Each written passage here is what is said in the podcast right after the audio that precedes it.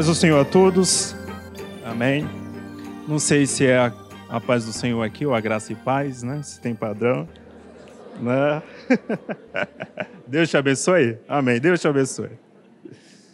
Amém, irmãos. É um prazer estar aqui na Maranata pela primeira vez. Aqui em Campo Grande também. Agradeço desde já, desde já o convite do pastor Assi e a boa recepção de toda a igreja, de toda a equipe. Muito obrigado a todos vocês. Eu fui desafiado a trazer o tema aqui, Somos Pentecostais, mas depois do louvor que a gente acabou de cantar, não preciso falar mais nada, aí já define bem o que é a essência do melhor do pentecostalismo, que é justamente essa boa relação com o Espírito Santo, essa intimidade com o Espírito, essa sede espiritual que é bem representada pela imagem da água como algo que vai saciar esse vazio que há na alma humana. Né?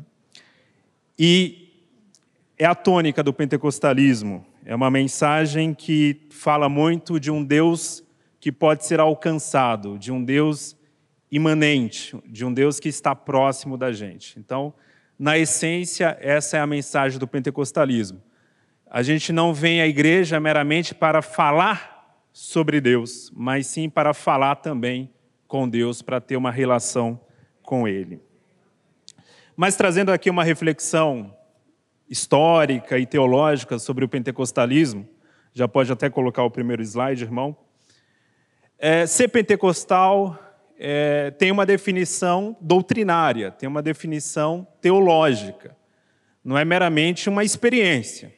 Embora, é claro, a experiência tem tudo a ver com a nossa fé, com o modo de encarar a fé cristã. É, lembrando que nós somos, como pentecostais, também de tradição protestante. O pentecostalismo nasce dentro do protestantismo. E algumas ênfases que Lutero começa lá no século XVI, elas são melhor elaboradas com o nascimento do pentecostalismo, especialmente o sacerdócio universal de todos os crentes. Isso eu vou falar mais à frente. Mas pode passar aqui o primeiro slide? A primeira coisa que eu queria chamar a atenção de vocês é o seguinte: normalmente, os críticos do pentecostalismo vão dizer o seguinte: olha, essa história de dons espirituais, de profecia, de falar em línguas, é uma inovação do pentecostalismo, porque isso aconteceu no primeiro século da igreja depois nunca mais aconteceu e voltou a acontecer no final do século XIX e início do século XX. E essa acusação é relativamente comum aos pentecostais, dizendo: olha, vocês estão, de alguma forma, desprezando a grande tradição da igreja, porque na história da igreja fica muito claro que as manifestações espirituais estavam restritas ao período apostólico. Mas isso não é verdade. Isso não é verdade. Eu trago aqui para vocês um trecho de um livro escrito por Irineu de Leão. Irineu de Leão foi um bispo que viveu no século II. Ele viveu, ele nasceu ali no ano é, de 130 depois de Cristo e morreu em 202 depois de Cristo. Ou seja, ele era da terceira geração da igreja primitiva ou seja, estava muito próximo daquele período apostólico. E durante esse período ele escreveu um livro chamado Contra as Heresias. Esse livro ele escreveu contra uma seita que estava crescendo naquela época, que era uma seita conhecida como os gnósticos, que eles pregavam a ideia que a salvação se alcançava por meio de uma verdade secreta, de uma verdade oculta. E ele escrevendo esse livro, ele vai falar sobre o que é o verdadeiro cristianismo. E quando ele dá testemunho da igreja primitiva, é interessante que ele relata exatamente o seguinte: vou ler um pouquinho extenso, mas eu vou ler aqui para vocês. Eis porque em seu nome os seus verdadeiros discípulos, ele está falando aqui do nome de Jesus, depois de ter recebido dele a graça, agem para o bem dos outros homens, conforme o dom que cada um dele recebeu. Alguns expulsam os demônios, com tanta certeza e verdade que muitas vezes os que foram libertos desses espíritos maus creram e entraram na igreja. Outros têm o conhecimento do futuro, visões, e oráculos proféticos. Outros impõem as mãos sobre os doentes e lhes restitui a saúde. E, como dissemos, também alguns mortos ressuscitaram e ficaram conosco. Olha o tempo verbal. Ele está falando de um grupo de pessoas que, inclusive, é, tiveram o milagre da ressurreição e que ficaram com eles. Ou seja, foi no tempo dele que isso aconteceu. E o que mais? Não é possível dizer o número de carismas, de dons espirituais que no mundo inteiro, no mundo inteiro, não só em Jerusalém, a igreja recebeu de Deus no nome de Jesus Cristo, crucificado sobre Pôncio Pilatos, e que distribuiu todos os dias em prol dos homens, a ninguém enganando e não exigindo dinheiro de ninguém, porque como de graça recebeu de Deus, de graça distribui. Veja só, aqui é um testemunho muito claro de um texto escrito mais ou menos no ano 180, de uma terceira geração da igreja, onde havia abundantes manifestações espirituais. A gente vê aí que ele relata visões, um tipo de revelação, conhecimento do futuro, uma profecia, oráculos proféticos, curas e até mesmo ressurreição. Então, quando alguém diz que esses milagres ficaram restritos apenas ao período do, dos apóstolos, e quando o último apóstolo morreu, os milagres acabaram, isso não é verdade à luz da própria história da igreja. Isso não tem base na própria história. Isso é importante da gente ter em mente. Porque o argumento cessacionista, ou seja, aqueles que negam os dons espirituais para hoje, o único argumento mais ou menos sólido que eles poderiam usar é o argumento histórico. Porque não há nada na Bíblia que indica que os dons cessariam Apenas a Bíblia relata em 1 Coríntios capítulo 13 que os dons vão cessar quando chegar o que é perfeito. Claramente falando aí da vinda de Jesus, da segunda vinda de Jesus, e não é, do período ou do final do período apostólico. Então, essa ideia de que os dons espirituais só existiram para o ministério apostólico é totalmente falsa. O próprio Novo Testamento mostra isso. Uma das igrejas que mais havia dons espirituais era a igreja de Corinto. E nessa igreja não era uma igreja onde habitava apóstolos. Pedro não estava ali, o próprio apóstolo Paulo passou um tempo ali, é, de passagem, né? não passou muito tempo. Não era uma igreja que estava ali morando apóstolos, mas era uma igreja que tinha abundância de dons espirituais. É bem verdade que os milagres e os dons espirituais serviram aos apóstolos como testificação da mensagem apostólica, da nova mensagem que vinha através de Jesus Cristo. Mas os dons espirituais não ficaram restritos apenas a essa testificação apostólica. O principal objetivo dos dons espirituais, como o apóstolo Paulo fala muito bem em 1 Coríntios 12, é a edificação da igreja. Logo, se nós precisamos de edificação, e sempre vamos precisar, até que a igreja seja consumada no reino, até que Jesus venha, então sempre vamos necessitar de dons espirituais. Sempre vamos necessitar desse carisma do Espírito.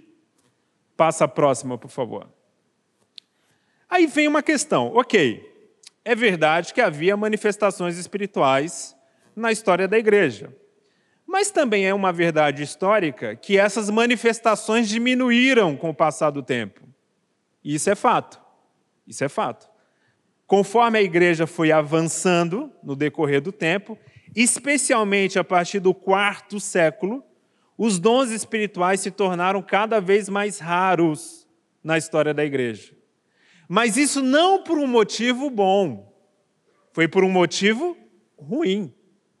Isso não foi uma sinalização de maturidade da igreja, foi uma sinalização de esfriamento da igreja. Inclusive, eu trago aqui uma frase de um teólogo chamado Yves Congar, que ele fala o seguinte: se na igreja primitiva se deu certo o declínio da profecia, ao menos sobre a forma de exaltação mental mais ou menos estática, em outras palavras, né? Aquela profecia claramente com cara pentecostal, né? Que a pessoa levanta, e está claramente sobre uma inspiração do Espírito Santo e abre a boca e fala, é, não foi, como pensava Arnak, por causa do estabelecimento de um cânone das Escrituras. Ele contesta aqui um pensador alemão que dizia: não, a profecia diminuiu na igreja porque já havia a palavra. Uma vez que havia a palavra, uma vez que havia o cânon, então não havia mais necessidade de profecia. Ele diz que não, não foi essa a causa. A causa, sim, foi a concentração de autoridade sobre os bispos. Ou seja, a igreja se tornou uma estrutura muito rígida, muito burocrática, muito hierárquica. E conforme a igreja foi ganhando essa conotação rígida e hierárquica, os carismas foram diminuindo. Isso é bem verdade até mesmo no pentecostalismo até mesmo na história do movimento pentecostal, uma vez que o movimento pentecostal vai deixando de ser movimento e vai se tornando organização, a organização tem uma vantagem que é organizar, é estabelecer diretrizes, é ter estatuto, é você saber que tem uma coisa ali que tem começo, meio e fim. Por outro lado, a organização com o tempo, ela tende, não é sempre que isso ocorre, mas ela tende a se tornar algo engessado, algo burocrático demais. E quando a igreja fica assim, normalmente as manifestações espirituais vão decaindo. Isso é uma verdade, sim, na história da igreja. É uma verdade, inclusive, hoje, quando a gente olha a própria história do pentecostalismo. E é uma advertência que nós devemos sempre tomar cuidado, porque não é fácil viver o equilíbrio. O lema dessa igreja é o equilíbrio. Ótimo lema mas é um lema difícil de se colocar na prática. Porque nós temos a tendência aos extremos. Ou nós queremos o culto do reteté, ou nós queremos o culto presbiteriano, com, com todo respeito aos, aos presbiterianos. Ou mais, vou colocar assim, um culto episcopal, um culto anglicano. Né? A gente vai de uma coisa para outra. Se a gente nasce na tradição pentecostal, que é gritaria sem fim, que é aquela coisa, né? Deixa o menino rodar, né? Aí, eu nasci assim, né? Eu, nunca rodei. o povo gosta dessa música, né? E o pior é que ele disse que foi o Espírito Santo que deu. Pior ainda, né? Aí você fica numa igreja que só tem menino rodando, Aí você vai numa igreja episcopal, uma igreja assim bem formal, você fica maravilhado, né?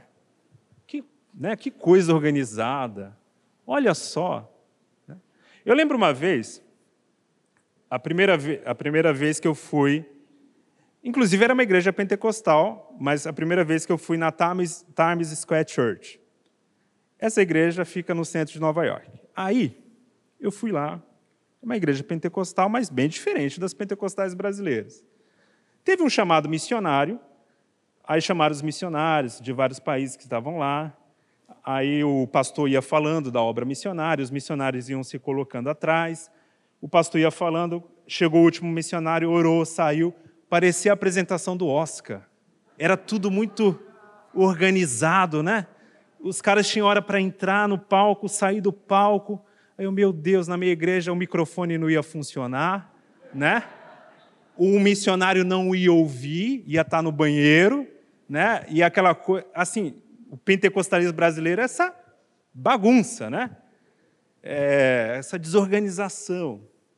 Então é difícil, de fato, viver esse equilíbrio. Parece que as igrejas mais equilibradas, no sentido de ser mais organizadas, tendem a ter menos manifestações espirituais e as que mais têm também são uma desordem, uma bagunça, que também não é saudável.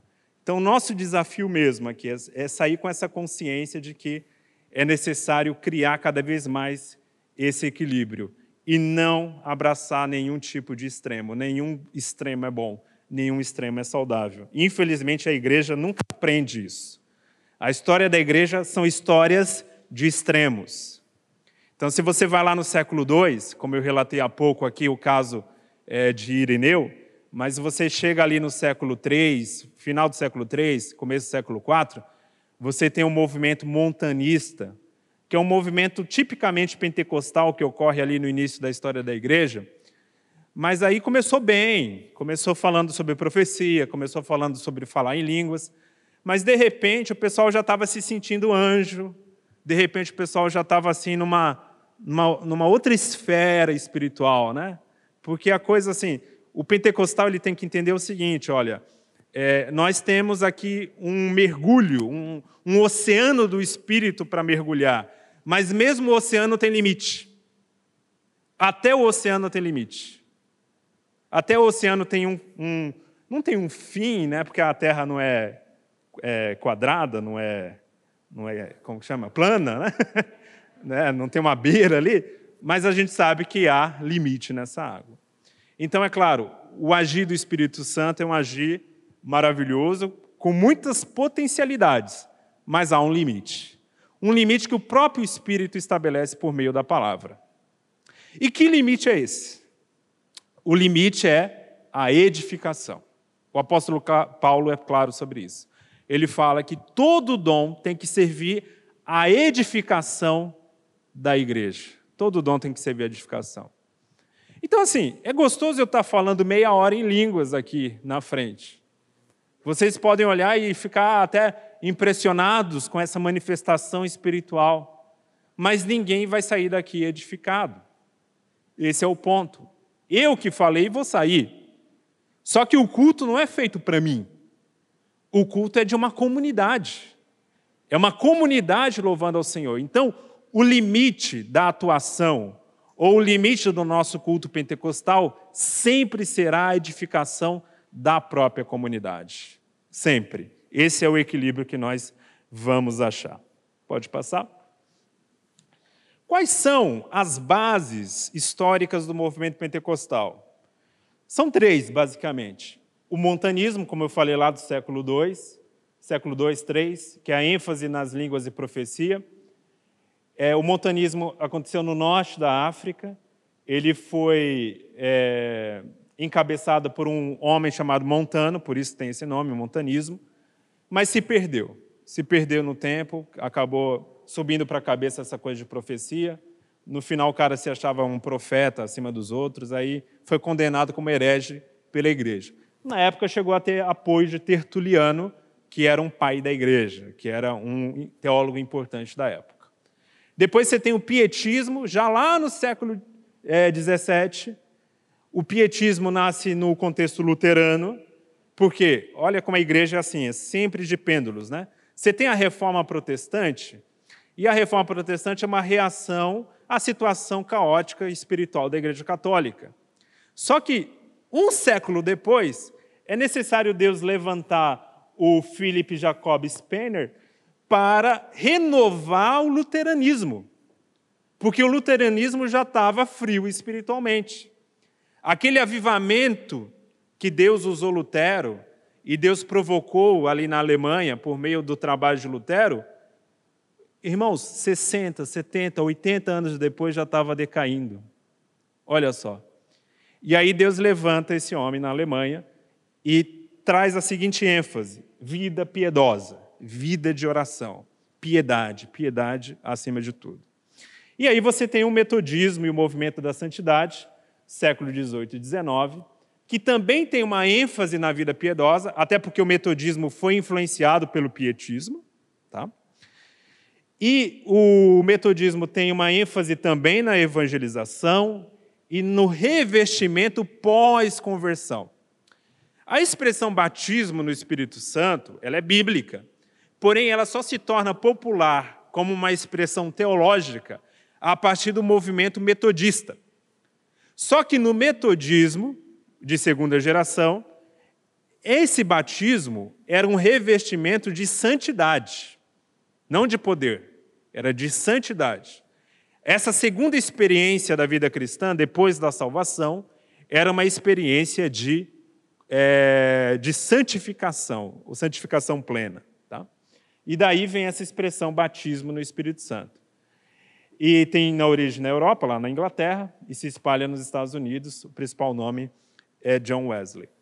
Então, essas são as origens. Se, se você pega um pentecostal brasileiro típico, ele é um pouquinho montanista, ele é um pouquinho é, pietista e ele é um pouquinho também metodista.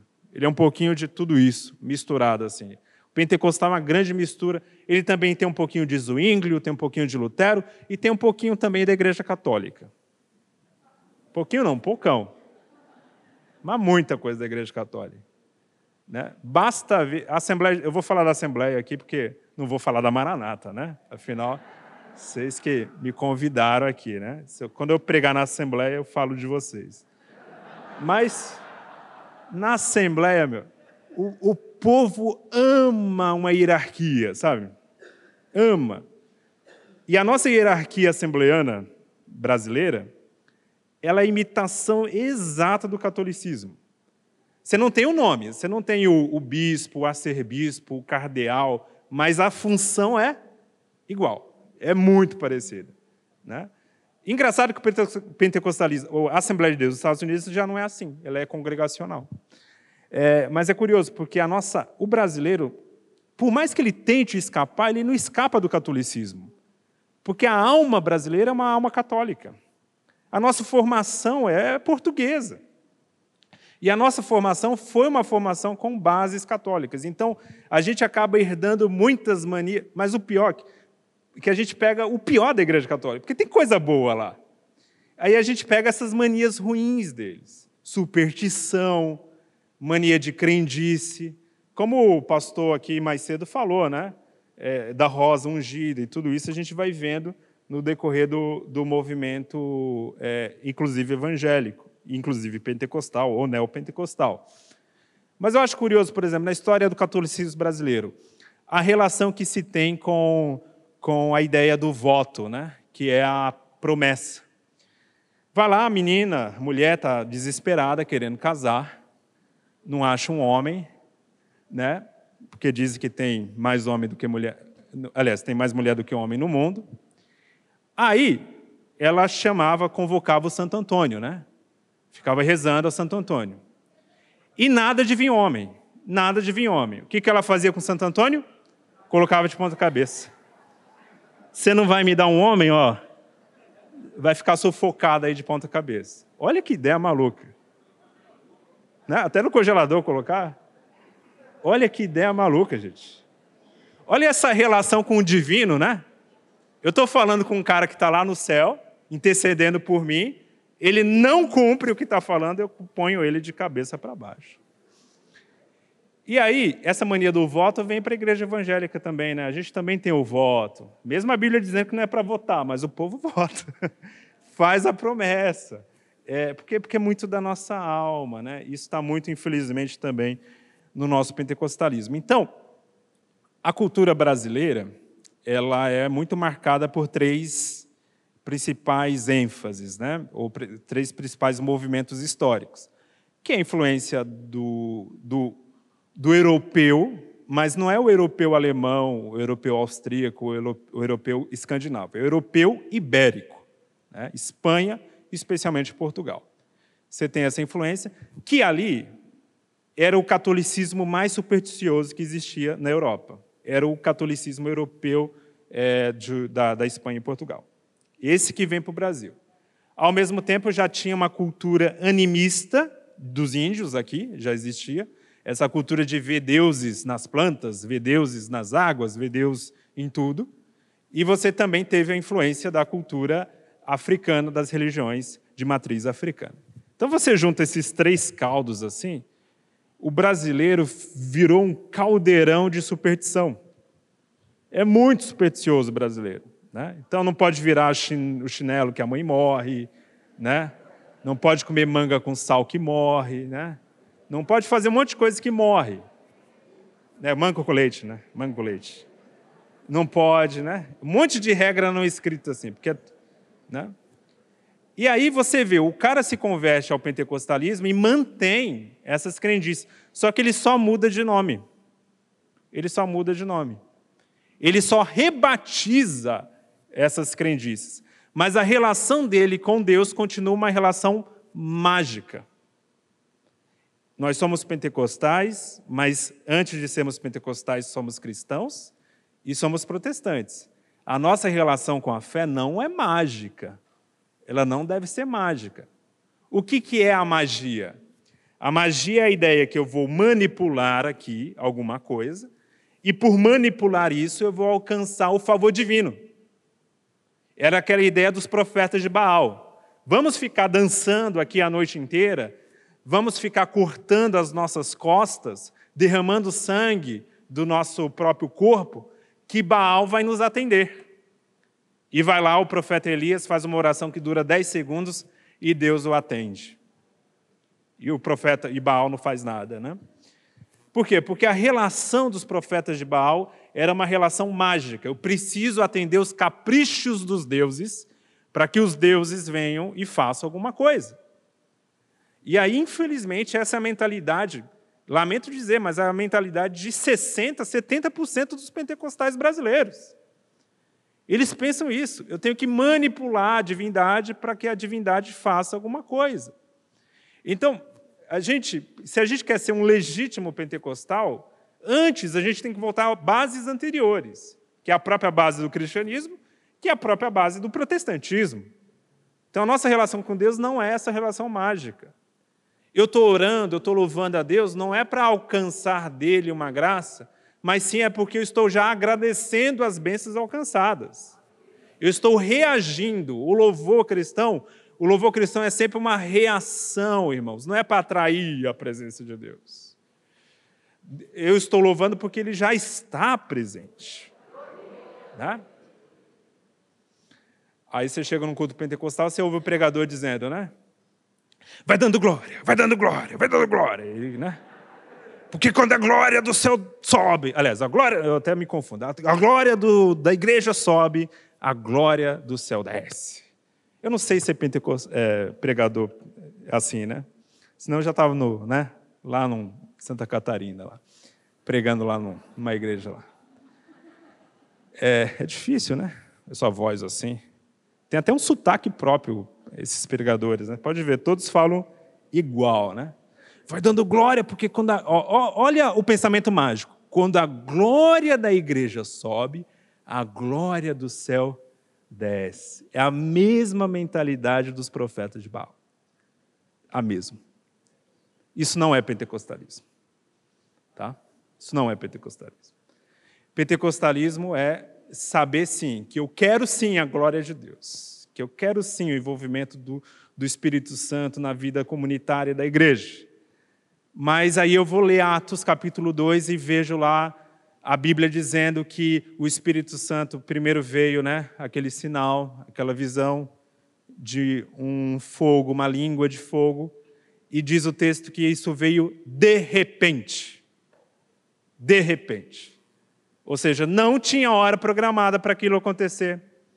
Ninguém estava esperando que aquilo acontecesse naquele momento. O Espírito age na hora que quer, no momento que quer. Não está sobre o nosso controle, não está sobre o nosso relógio. Então me incomoda muito, irmãos, ver igrejas pentecostais que fazem a agenda do Espírito Santo. Né? Hoje é o dia da cura, hoje é a sexta da profecia, hoje é o domingo da, da, da revelação, e por aí vai. Isso é fazer a agenda do Espírito. Deus pode curar, Deus pode não curar, Deus pode revelar, Deus pode não revelar, na hora que Ele quiser. Paulo também diz: o Espírito é, dá o dom, a manifestação, conforme o que for útil. Útil. Tá? Útil. Então, entenda bem: se é conforme o que for útil, quem acha que é útil ou não é o Espírito, né? não sou eu, não sou você. A gente até pode apresentar a necessidade diante de Deus, mas é, Paulo é claro dizer que quem define o que é útil ou não é o Espírito. Então não posso ficar marcando a hora que o Espírito vai operar. Isso não é pentecostalismo, isso é, isso é pensamento mágico, isso é magia. Pode passar. O pentecostalismo, como nós conhecemos hoje, ele nasce na escola na escola, numa escola. A escola bíblica Betel, que era dirigido por esse homem chamado é, Charles Fox Parham. Ele reuniu um grupo de alunos e no ano de 1900 e eles começaram a estudar a respeito do batismo no Espírito Santo. E estudando o livro de Atos, eles chegaram à conclusão que o acompanhamento do batismo no Espírito Santo, o sinal que acompanhava esse batismo era o falar em línguas, em línguas estrangeiras. Eles compreenderam isso. Ao compreender isso, eles começaram a buscar em oração. Aí, no dia 1 de janeiro de 1901, o primeiro dia do século XX, uma aluna do Charles Fox Parham, ela foi batizada no Espírito e começou a falar em diversas línguas. Isso ocorreu e isso marca o início, uma marcação histórica do início do pentecostalismo. O pentecostalismo nasce exatamente no primeiro dia do século XX. É, não é à toa que os historiadores chamam o século XX como o século do Espírito Santo, porque foi uma explosão pentecostal. Então, isso ocorre ali, em 1901. Essa escola ficava numa pequena cidade chamada Topeka, lá no estado do Kansas, no norte dos Estados Unidos. E esse homem era oriundo do movimento da santidade, portanto, de origem também metodista. Pode passar. Depois, o Charles Fox Parham, acontece isso na escola, ele começa a viajar aos Estados Unidos divulgando essa, entre aspas, novidade, o batismo no Espírito Santo acompanhado pelo falar em línguas. Em 1905, ele chega ao Texas, em Houston. E lá no Texas, no sul dos Estados Unidos, ele começa a divulgar isso. Só que havia uma lei segregacionista nos Estados Unidos. Negros e brancos não podiam frequentar o mesmo espaço, até igrejas. Olha que coisa absurda. Era uma lei da época. E a lei proibia, inclusive, o Charles Fox Parham era branco, ele ensinava brancos a respeito do batismo no Espírito Santo. O William Seymour, que era negro, ele ouvia as aulas do lado de fora, ou pela porta ou pela janela. Mas o interesse dele era tão grande que, mesmo não podendo entrar na sala, ele ouvia. E aí ele acreditou nessa verdade. No começo de 1906, ele foi convidado para sair do Texas e ir para a Califórnia. E lá na Califórnia começou ali um pequeno grupo, onde ele começou a pregar a respeito dessa verdade pentecostal do batismo no Espírito Santo. Aí as pessoas iam sendo batizadas, aquele trabalho foi crescendo, eles tiveram que buscar um novo espaço e encontrar esse novo espaço em, uma, em um salão abandonado, que tinha sido no passado uma igreja metodista, e eles montaram ali, e, esse, e essa casa ficava na Rua Azusa. E aí acontece o famoso avivamento da Rua Azusa. Isso é abril de 1906, quando isso acontece. A partir do avivamento da Rua Azusa, o pentecostalismo se espalha para o mundo todo, para o mundo todo. Porque a partir desse trabalho do William Seymour, apesar do fundador oficial, digamos assim, do pentecostalismo ser o Charles Fox Parham, mas quem realmente foi o homem de Deus usado para divulgar essa doutrina e espalhar ela para o mundo inteiro, a partir daquela igreja, foi o William Seymour. E foi algo muito bonito. Por quê? Porque apesar da lei segregacionista proibir a mistura de negros e brancos, nessa igreja havia isso. William Seymour era negro, pregava, mas havia brancos ali ouvindo a, a pregação dele, acreditando no que ele pregava e sendo batizado no Espírito Santo. E negros e brancos se abraçando sobre o efeito é, da manifestação espiritual do Espírito. Aí o jornal de Los Angeles, que até hoje existe, o Los Angeles Times, teve uma matéria dizendo assim: uma nojenta mistura de raças. O tamanho era o teor racista né, da, da sociedade da época. Né? E ali, irmãos, isso mostra que quando o Espírito vem, ele quebra barreira, né? ele é derramado sobre toda a carne, né? sobre filhos e filhas, servos e patrões, sobre todo tipo de gente. E aí foi quebrando esse tipo de barreira. E Deus usou poderosamente William Seymour para isso. Ele fundou uma igreja que ficou conhecida como Missão da Fé Apostólica. É... Ele também era oriundo do movimento da santidade, que era um movimento de origem metodista. E ele, depois de um tempo, divergiu dessa questão do falar em línguas. Ele passou a defender a ideia que o falar em línguas não era a evidência do batismo, mas sim a vida de santidade. Ele falava, ele costumava falar que a evidência do batismo era o amor. É, isso muito fruto da educação metodista dele, né? É, era muito fruto disso. Pode passar o próximo. Aí, o pentecostalismo, ele tem uma identidade teológica. Então, o que, acima de tudo, o que é ser pentecostal? Ser pentecostal é ser um cristão, como qualquer outro, porém que vai ter um ponto em evidência, que é o batismo no Espírito Santo. Entendemos que esse batismo é diferente da conversão. Por quê? Porque esse batismo, é bom esclarecer, que a expressão batismo no Espírito aparece nos evangelhos, aparece em Atos e aparece em 1 Coríntios capítulo 12. Em 1 Coríntios capítulo 12, quando Paulo fala sobre o batismo, ali de fato está se referindo à regeneração. Só que os tradicionais pegam esse texto e dizem: olha, toda menção ao batismo no Espírito Santo é regeneração. Porque é isso que Paulo fala em 1 Coríntios capítulo 12. É verdade. Só que é verdade sobre o texto de, Corinto, de Coríntios. Os demais textos não trabalham nessa, é, nessa perspectiva. Ou melhor explicando, irmãos. Você tem uma mesma expressão usada pelos evangelistas, Mateus e Lucas, especialmente Lucas, e Marcos, né? Marcos, Mateus e Lucas. Você tem essa expressão, que também aparece em Paulo. Só que o significado em Paulo é um e o significado nos evangelistas é outro. O significado nos evangelistas é de um poder testemunhal que ocorre depois da conversão. Você pode ver que os discípulos de Jesus são batizados no Espírito Santo em Atos 2, e nessa época eles já eram convertidos. Eles já tinham um relacionamento com Jesus. Ah, mas onde está escrito que eles aceitaram Jesus? Né? O evangélico adora essas coisas, né?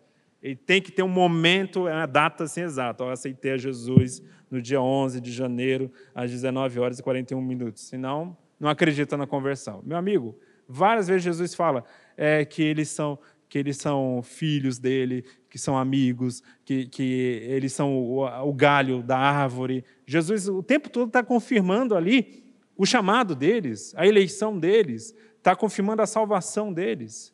Então eles eram salvos, já eram salvos. E ali, naquele momento, no batismo no Espírito, esse batismo ocorreu depois da conversão. Para quê? Qual o objetivo do batismo? Ele é um poder testemunhal. O batismo no Espírito Santo ele serve para tornar o crente uma testemunha mais ousada do Evangelho. É isso que a gente vê na vida de Pedro. Pedro era um homem que ele tinha assim um ímpeto um tanto é, é, rápido de falar sem pensar e tal, né? Ele chega a cortar a orelha de Malco. É aquele homem assim impulsivo. Mas, ao mesmo tempo, quando Jesus é preso, ele vai se esconder. Ele nega Jesus até perante uma escrava, que não podia fazer nada, nem legalmente contra ele, porque a palavra dela não valeria nada num tribunal. E ainda assim ele foge, foge correndo de medo. Esse mesmo Pedro, depois que é batizado no Espírito Santo, o que, que ocorre com ele? Ele prega perante o sinédrio perante o tribunal que poderia condená-lo à morte. Pelo menos não à morte, mas condená-lo a ser mandado a Roma para assim ser morto. Porque o Sinédrio em si não poderia condenar diretamente à morte, mas poderia encaminhar essa condenação a Roma. E ele prega com toda a coragem ali perante o Sinédrio. O que, que mudou aí em Pedro? Não foi a personalidade, porque ele continuou impulsivo. O próprio apóstolo Paulo depois teve que puxar a orelha dele, porque ele se mostrou é, judeu demais perante os gentios, fingindo ali é, algo que não deveria ser, e Pedro vai lá, e Paulo vai lá e puxa a orelha dele. Mas esse Pedro que ganha uma coragem extraordinária, ele ganha depois que ele recebe esse revestimento de poder, que a Bíblia deixa claramente ali, essa nomenclatura de batismo no Espírito Santo. Aí vem algumas questões. Os tradicionais, quando vão contestar, eles vão dizer o seguinte: olha, você não pode estabelecer uma doutrina de batismo no Espírito Santo diferente da conversão, Porque você está se baseando em atos. E atos é uma narrativa. E você não pode construir doutrina em cima de narrativa. Balela. Balela. Uma das principais doutrinas do cristianismo, que é a doutrina da queda, é baseada numa narrativa. Tá? Várias doutrinas cristãs são baseadas em narrativas, inclusive a doutrina do inferno. Várias doutrinas cristãs. Então, essa história de que não podemos construir doutrina em cima de narrativa, falando de, do ponto de vista hermenêutico, é uma balela. Várias doutrinas são construídas. O que a gente não pode é pegar toda a narrativa e construir uma doutrina. A, a narrativa precisa ter um padrão, algum padrão. E isso nós vemos, esse padrão em Atos. Há o derramamento do Espírito sobre os 120, depois sobre é, Paulo, né, sobre, aliás, sobre a casa de Cornélio, depois também sobre Paulo, depois vem o derramamento do Espírito sobre os samaritanos. Você vê um padrão recorrente. Então, nesse caso, quando você observa um padrão recorrente numa narrativa, é porque quem escreveu a narrativa queria passar uma mensagem. Nesse caso, Lucas não era apenas historiador, ele também era teólogo. E não só Lucas, Mateus, Marcos, João, todos eles que escreveram narrativas, porque os evangelhos são narrativas, eles escreveram com propósitos teológicos. Então, a organização, por exemplo, Lucas é o evangelista que mais fala do Espírito Santo. Então ele é aquele que mais vai dar destaque a isso. Por exemplo, ele é o único que menciona o episódio de Zacarias sendo cheio do Espírito e profetizando. É o único que menciona Simeão como profeta. É o único que menciona Ana como profeta que está lá no templo na apresentação de Jesus, é o único que menciona o episódio de Isabel sendo cheia do Espírito e profetizando que Maria seria bendita entre as mulheres e bendito o fruto do seu ventre. Isabel não sabia que Maria estava grávida, ela ali naquele momento tem uma revelação do Espírito e sabia, além, que, além da gravidez, fica sabendo que ela está grávida do Messias. Então ali é uma revelação profética que ela recebe. E só quem registra isso é Lucas. Por quê? Porque Lucas queria dar essa ênfase sobre a relação do Espírito na vida de Jesus. Desde o início do ministério de Jesus, o Espírito Santo estava cercando a família dele e também estava cercando o seu nascimento, a sua apresentação. O ministério de Jesus começa sobre a atuação do Espírito. Quando Jesus sai do deserto, vai até a sinagoga, ele lê o profeta Isaías e ele começa lendo: O Espírito do Senhor está sobre mim tudo isso Lucas registra. Os demais evangelistas não falam desses episódios da infância de Jesus. Por quê? Porque o foco dos demais evangelistas não era esse. Era apresentar Jesus em outros focos. E aí a gente vai lendo todos os evangelhos e vai tendo uma imagem completa a respeito de Jesus. Então, claramente, cada evangelista escreveu segundo a necessidade das primeiras comunidades que eles estavam associados. Então, Mateus escreveu para um grupo de judeus cristãos, Lucas escreveu certamente para um grupo de gentios. Né? Você pega Marcos, que escreveu para um grupo de uma igreja mista, e por aí vai. Então, cada evangelista tinha ali um propósito. Ele estava apresentando uma faceta da história de Jesus, mas ele escolheu aquela faceta que ia justamente casar com a necessidade que a igreja precisava ouvir. Por isso que nós temos quatro evangelhos, irmãos. Se fosse para apresentar uma história jornalística de Jesus, seria um evangelho só. Nós temos quatro porque quatro evangelhos, cada um apresenta Jesus conforme a necessidade das comunidades. Tudo ali retrata o que Jesus foi. Jesus foi tudo aquilo. Jesus operou tudo aquilo. E cada comunidade vai pegar uma faceta de que Jesus é. Tem como, até hoje é assim. Tem comunidade que está precisando ouvir que Jesus é o Cordeiro de Deus, que tira o pecado do mundo. Tem comunidade que precisa ouvir mais que Jesus é o leão, que é juiz, que vem também para pisar a cabeça da serpente.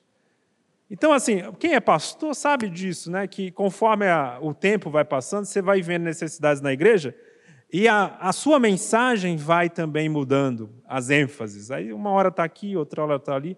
Por quê? Porque depende aí da necessidade da comunidade. Então, esse é um ponto.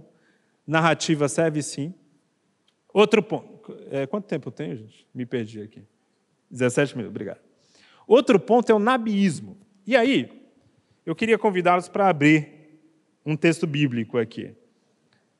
Abra aí rapidamente na sua Bíblia. Números capítulo 11.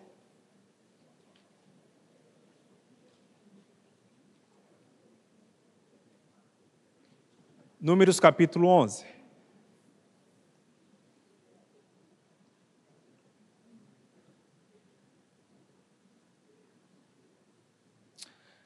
A primeira vez que eu vim pregar no Rio de Janeiro, eu esqueci a minha Bíblia. Arrumei a minha mala, e, e como agora também, esqueci a Bíblia lá. Aí arrumei minha mala tal, fui para a igreja só com um tablet, né? Aí o, o pastor começou a pregar, a primeira coisa ele falou: tem uns pregadores hoje em dia que não levam mais a Bíblia para a igreja. Aí eu, meu Deus do céu, nunca mais eu esqueço. Aí eu venho aqui e esqueço de novo, irmão. É que eu saí apressado de casa e esqueci logo a Bíblia. Ó. Mas está aqui. Aí diz o seguinte: Todos acharam números 11? 11, 26. Aliás, 11 e 24. Antes de ler, só explicando o contexto. Moisés estava lá sobrecarregado, o povo dando trabalho, o povo difícil, o povo, é, povo murmurador, só reclamava. Moisés, quer saber? Vou desistir de tudo. Vou jogar a toalha. Aí Deus, não, não faça isso. Eu vou levantar 70 homens que vão te ajudar. Você não vai carregar essa carga sozinho. Aí o que, que Deus faz? Diz o texto bíblico. Vou ler na nova Almeida atualizada, tá? O Assi, que é da SBB, já deve explicar, já deve ter feito a propaganda dessa tradução para vocês aqui, que é muito boa. Diz assim: Moisés saiu e contou ao povo as palavras do Senhor. Ele reuniu 70 homens dos anciãos do povo e os pôs ao redor da tenda. Lembre, eles estavam no deserto, havia a tenda lá no deserto, a tenda era, era um formato retangular, ele colocou ali 70 anciãos ao redor da tenda. E diz o texto bíblico que, versículo 25: Então o Senhor desceu na nuvem e falou com Moisés, e tirando do espírito que estava sobre Moisés, o pôs sobre aqueles 70 anciãos. Então, até então, o único homem cheio do espírito era Moisés. Então, Deus faz o seguinte: tira do espírito que está sobre Moisés e distribui sobre os 70. O que, que acontece? E tirando do espírito que estava sobre Moisés, o pôs sobre aqueles 70 anciãos. Quando o espírito repousou sobre eles, o que, que aconteceu? Profetizaram. Aqui, muitos hebraístas, eu estou falando de hebraísta, especialista em hebraico, que não necessariamente são pentecostais. Mas muitos hebraístas dizem que esse verbo usado aqui, traduzido em português como o verbo profetizar, na verdade seria o equivalente a um falar em línguas. Tá? Seria equivalente a uma língua é, não, não inteligível, né? uma língua que não é conhecida. Então, o que, que aconteceu aqui? Aconteceu uma espécie de Pentecostes. Moisés separou 70 homens, o espírito que estava sobre Moisés foi derramado sobre eles, e eles começaram a profetizar. O texto, inclusive os hebraístas vão dizer que essa profecia dá a ideia de que não é só uma fala estática, ou seja, um falar desconhecido. É também movimentos corporais. Aí você vai dizer: "Ah, então deixa o menino rodar, tá certo". né? Mais ou menos. Mais ou menos. De fato, manifestações do Espírito na Bíblia provocam também, provocam também movimentos corporais. O problema do reteté é que ele faz isso induzindo as pessoas. Não é algo realmente espontâneo. Sabe, não é espontâneo. Eles põem uma musiquinha assim, vão criando um ambiente, né? Eu já observei, eu já fui muito reteté na vida, gente. Eu virei especialista nisso. Eu sei até como fazer. Você você vai começando a pregar devagar, aí vai acelerando a sua mensagem, aí você chama a cantora, né? Tem que ter a cantora no final. Aí a cantora vai cantar aquele hino, hino, hino, hino, E entre aspas, né? Aquela música que só fala de vitória, mas é um forró, né? Então começa assim, começa devagar e tal, e Deus vai te dar a vitória, não sei o que e tal. Aí, tá, aí começa tan, tan, tan, tan, tan, tan. Aí nesse tan, tan, tan, tan, começa a subir, aí o povo começa a pular. É assim, irmãos. Pode, pode ir no reteté que você vai ver que é exatamente assim. Não era isso que aconteceu aqui, tá? Isso aqui foi espontâneo, não foi provocado, não teve forrozinho provocando, não. Isso aqui foi espontâneo. Mas houve movimento corporal, sim. E aí, isso aqui, tecnicamente, na teologia do Antigo Testamento, os especialistas em hebraico chamam isso de nabiismo. Nabiismo vem da palavra nabi, que é profeta no hebraico, que tem a ver com a ideia de que a primeira fase dos profetas no Antigo Testamento era essa fase muito carismática, que eles agiam inclusive com danças, com manifestações corporais e com falas em línguas, falas estáticas. Não só o texto de Números 11, mas também, você pode ler depois em casa, 1 Samuel 10, quando Saul recebe o Espírito, ele começa também, diz o texto, que ele é cheio do Espírito e começa a profetizar, e a primeira reação das pessoas é uma pergunta: Está Saul agora entre os profetas? E diz o texto que eles fazem essa pergunta depois de observar Saul. Ou seja, eles viram Saul agindo de uma forma que levou eles a concluírem: está Saul agora entre os profetas? Também em 1 Samuel 19, também você tem a mesma coisa. Saul já era rei, ele manda perseguir a Davi, manda mensageiros, e quando os mensageiros chegam na casa dos profetas, na escola de profetas de Samuel, onde Davi estava escondido, diz o texto que o espírito do Senhor sai dos profetas, entra nos mensageiros de Saul, e os mensageiros de Saul começam a profetizar. E depois, Saul manda mais um outro grupo, mais outro, e acontece a mesma coisa. E o próprio Saul vai. E diz o texto que Saul é cheio do espírito, começa a profetizar e fica a noite toda profetizar. Então isso mostra aqui que as manifestações espirituais na Bíblia, desde o Antigo Testamento, associam muito a ideia do espírito que enche uma pessoa, e essa pessoa é cheia, ela começa a falar línguas desconhecidas e também tem movimentos corporais. Então essa ideia, tecnicamente, é chamada de nabiísmo. Então, isso é uma boa base para o pentecostalismo já do Antigo Testamento.